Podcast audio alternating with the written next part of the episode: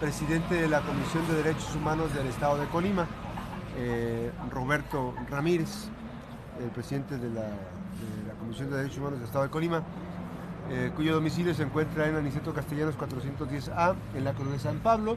Los teléfonos que dejamos 312-31, 229-94, 312-31, 47795, los teléfonos de emergencias 24 horas del día. 312-15 es el teléfono de derechos humanos, 312-15-513-33. 312-15-513-33.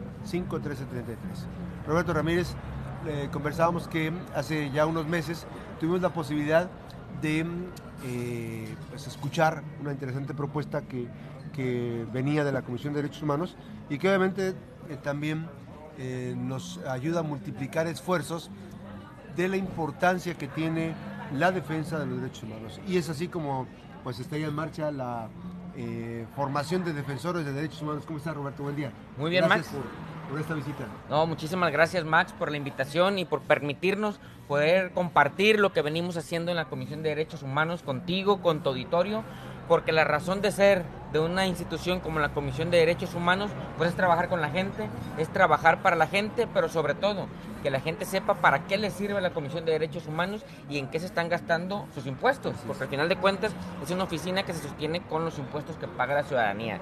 Y para lo que sirve la comisión es para buscar una solución cuando una persona siente que ha sido vulnerada en sus derechos humanos, cuando siente que ha sido transgredida por cualquier autoridad, ¿a dónde puede acudir? A una comisión de derechos humanos. ¿Para qué? Para que aperturemos un expediente, para que integremos, investiguemos y sobre todo que nos centremos en la restitución inmediata de su derecho humano, que ese malestar que le está generando una autoridad cese pero sobre todo que no se vuelva a repetir y que no le genere daños ni a ella ni a nadie más. Por eso la intención de llevar a cabo este taller para personas defensoras de derechos humanos. ¿Y en qué consiste? En Colima hay muchos activistas, hay muchas organizaciones de la sociedad civil que ya vienen trabajando de manera ardua, de manera decidida en la defensa de muchos derechos humanos. El objetivo es que con este taller las personas defensoras de derechos humanos puedan identificar cuáles son las herramientas legales que tienen cuáles son los mecanismos jurisdiccionales y no jurisdiccionales para que esta defensa sea cada vez más efectiva. Porque hay muchos casos en donde el tiempo es fundamental y a veces tenerse que trasladar de otro municipio porque no, porque no saben cuál es el procedimiento ante la Comisión de Derechos Humanos o no saben cuál es el procedimiento para la interposición de un juicio de amparo, que también es otro mecanismo para la defensa efectiva de los derechos humanos, pues es importante que sepan que muchas veces no necesitan trasladarse a Colima, no necesitan venir a las instalaciones, ya sea de los órganos jurisdiccionales federales o de la comisión, sino que lo pueden hacer en línea, que pueden aportar la evidencia en línea a través de redes sociales. El día de hoy, pues tenemos que echar mano de las tecnologías de la información que nada nos detenga en la defensa y protección de los derechos humanos. ¿Cómo se, esta parte del, proceso de la formación de los defensores, de personas defensoras de los derechos humanos, veo mucha empatía y me llamó la atención ahorita que me decías muy contento, este, que ya están ya están, el cupo ya está completo en los dos cursos que van a tener, las dos actividades de, formación que van a tener. Sí, este es el primer taller y tiene un cupo limitado porque no es una capacitación, es un taller. Cada taller consta de cuatro módulos diferentes donde llevan temáticas sobre los límites y los alcances de los derechos humanos, cuáles los debe respetar la autoridad, pero cuáles te los tiene que garantizar, cuáles son los mecanismos jurisdiccionales, cuáles no son los mecanismos jurisdiccionales, eh, cómo, cómo elaborar tu demanda de amparo en algunos casos sencillos, dónde presentarla, en qué consiste el procedimiento. Este es un primer taller, pero ya tenemos que ir programando el siguiente, porque en este ya se inscribieron las personas al taller que estamos lanzando y sobre todo lo estamos llevando en dos facetas. Una es en sede Colima, pero la otra va a ser en sede Manzanillo, porque nuestro objetivo es poder atender de mayor y mejor medida a toda la población dentro del consejo de la comisión hay dos consejeros del municipio de Manzanillo que siempre nos están diciendo, oye presidente, la comisión tiene que estar viendo Manzanillo, hay que traer más acciones, hay que traer más actividades, por eso también decidimos llevar a cabo este taller dirigido a personas defensoras de derechos humanos en el puerto de Manzanillo. Fue, fue aceptado con gran agrado porque nos dicen, oye presidente, es lo que estamos esperando y buscando para que la defensa sea más efectiva. Y sobre todo, hay que dejar en claro que es solamente llevarle las herramientas a los activistas. Yo reconozco la labor que vienen haciendo las y los activistas, las organizaciones de la sociedad civil, porque traen su causa muy legítima, la traen bien abanderada y esta solamente es una herramienta que les vamos a dar para que esa defensa sea cada vez más efectiva. Que ante una violación o una transgresión en su familia, en su comunidad, con sus agremiados o en donde ellos se puedan dar cuenta, sepan cómo hacer valer los derechos humanos, pero sobre todo, cómo exigir que te los respete y te los garantice la autoridad. Así es importante esa parte. Eh, las jornadas, ya estoy checando, ah, estaba buscando acá en el calendario, aquí dice claramente la convocatoria. En Manzanillo será los lunes y miércoles, las fechas va a ser dos veces por semana, va a ser 9 de, de, octubre y 11 de octubre. Y la siguiente semana 16 y 18 de octubre. Y en Colima va a ser martes y jueves, va a ser 10 de octubre y 12 de octubre. La siguiente semana 17 y 19 de octubre, que es importante destacar, Roberto, que esto es el, comienzo de un movimiento eh, que necesita eh, una amplia participación. Yo he visto que a través de redes sociales, cuando hacemos una eh, denuncia que requiere de la intervención inmediata, he visto la empatía de abogadas y abogados que le saben al tema. Dicen, oiga, yo los atiendo sin ningún costo, yo, o sea, hay muy buena empatía precisamente para atender ese tipo de temas. Pero esto no está diseñado para, para personas que son abogadas. O sea, está diseñado para, para cualquier persona. Sí, está diseñado para toda la sociedad. Digo, en el caso de los abogados, pues, tienen pleno conocimiento porque ya saben cómo interponer su demanda de amparo, el procedimiento o el procedimiento de la comisión, pero no es limitativo. Si algún abogado o abogada se quiere sumar, las puertas están abiertas. Este va dirigido a toda la sociedad, hombres, mujeres, eh, personas jóvenes que deseen eh, profundizar y sobre todo que ya traen una bandera y una causa legítima eh, en favor de las personas, que pasemos de ese activismo público a que pasemos... Darlo forma. Que, que, vayamos al activismo legal, en donde podamos restituir de manera inmediata en el goce de los derechos humanos. Eso es lo que estamos buscando. Fíjate que este taller surge por dos cosas principalmente. La primera, porque es una demanda de la sociedad. Nos pedían, oye, presidente, dinos cómo ayudarte o ayúdanos a ayudarte. En la medida en la que tengamos más herramientas, pues desde luego que vamos a eficientar el trabajo de la comisión, pero también a que la defensa sea cada vez más efectiva. Y la segunda causa que también eh, dio pauta a este taller es que en la Comisión de Derechos Humanos tenemos una alianza estratégica con la Defensoría Pública Federal. Hay muchos asuntos que no son competencia de la comisión porque son instancias federales y ya tenían hasta su formato donde nos decían, no me requieras tú porque no es competente, que me requiere la Comisión Nacional. Entonces, ¿qué hacemos nosotros para eficientar la defensa de los derechos humanos? Aperturamos el expediente, remitimos a la Comisión Nacional porque efectivamente es. la competencia, pero no podemos decirle a la persona o a las, o a las personas que están siendo violados sus derechos, ¿sabes qué? Es que no es mi competencia, no puedo hacer nada. El objetivo es resolver de manera eficiente y lo que hacemos es lo remitimos a la Defensoría Pública Federal, les tramitan el amparo y a las personas se les está resolviendo de manera efectiva en la restitución de sus derechos. Sí, sí, porque las instancias a veces de repente buscan resquicios legales para, para no hacerse responsables de lo que tendrían que hacerse responsables, o sea, pero eh, a mí me parece que es mucha, hay mucha empatía para buscar la manera de el cómo sí. Buscar el siempre el cómo sí y no dejar de lado el, el hacerse lavarte las manos, ¿no? Finalmente, este, el tema de estadísticas pues, supera por mucho, aun cuando no son de su competencia de la Comisión de Derechos Humanos del Estado de Colima, este, supera por mucho la demanda. Y me parece muy, también muy importante empezar a generar ese semillero. Ojo, esto es con la finalidad de aquellas personas que buscan ese activismo en la defensa de derechos humanos sin estar buscando el lucro ¿no?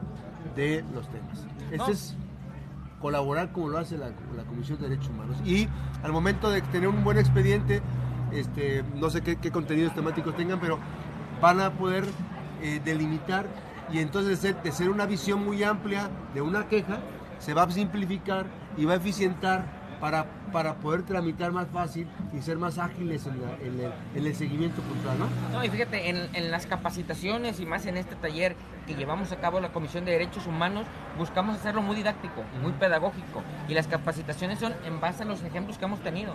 ¿Saben qué? Se presentó esta violación y se está presentando porque aquí está el expediente, se resolvió de esta manera, la comisión actuó así y estos son los recursos legales que tenemos a la mano. Para que quienes asistan al momento de identificar en su activismo alguna violación de derechos humanos, sepan cuál es el camino a seguir, cuál es el procedimiento, pero sobre todo que estemos conscientes de que el resultado que tenemos que tener es el respeto a los derechos humanos, porque eso no está a juego.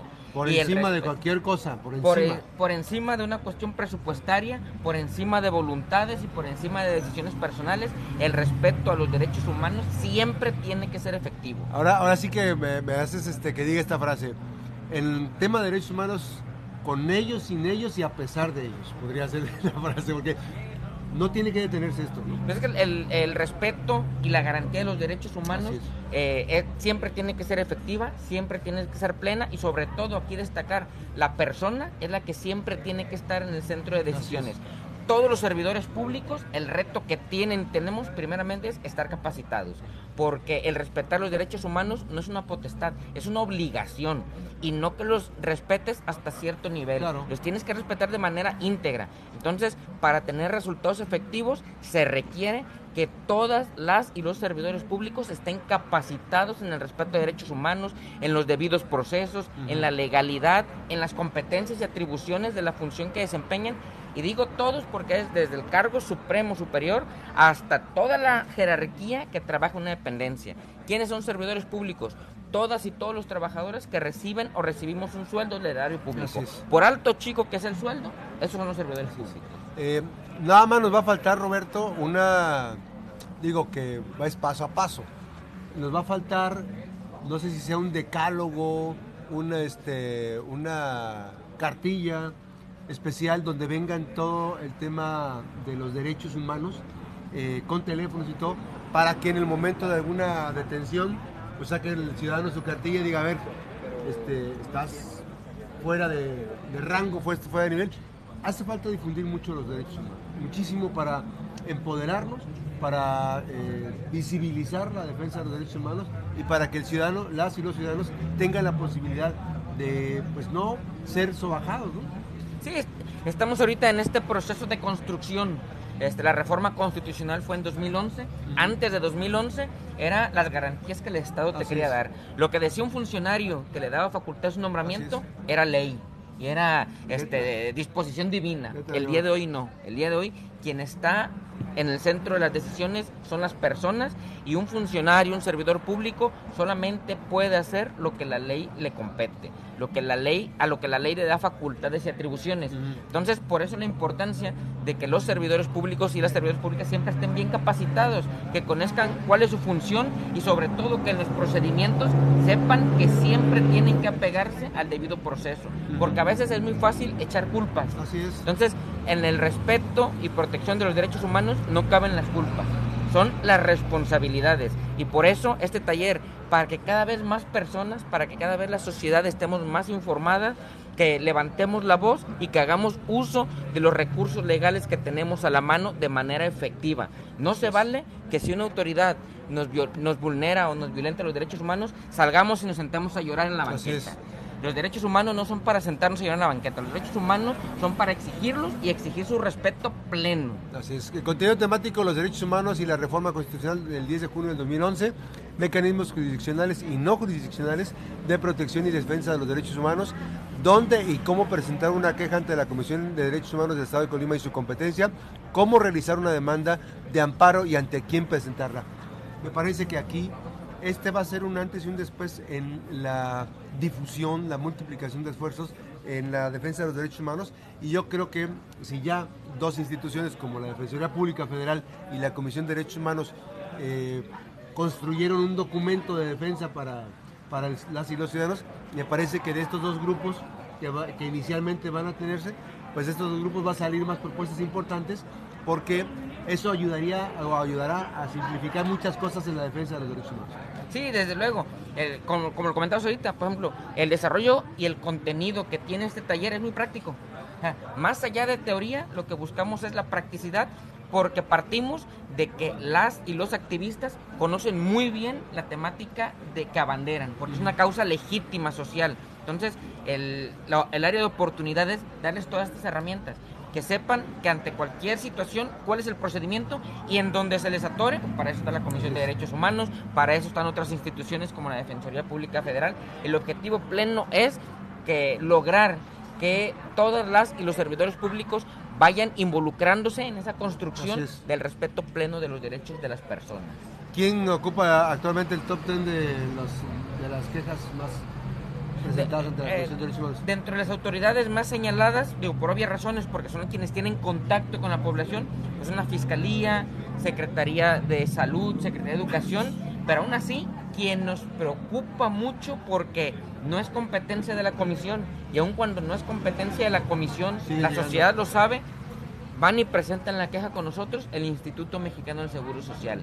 El IMSS es la institución que sigue creciendo en la estadística con nosotros, eh, aun cuando no es competencia local, es la, es la, segunda instancia que más quejas tiene presentadas. ¿IMSS, regular o IMSS bienestar? Aquí se vincula, porque IMSS regular se viene disparando, pero ahora se viene presentando en la estadística IMSS bienestar porque ya viene siendo competencia federal. Todo lo que es IMSS Bienestar es competencia federal.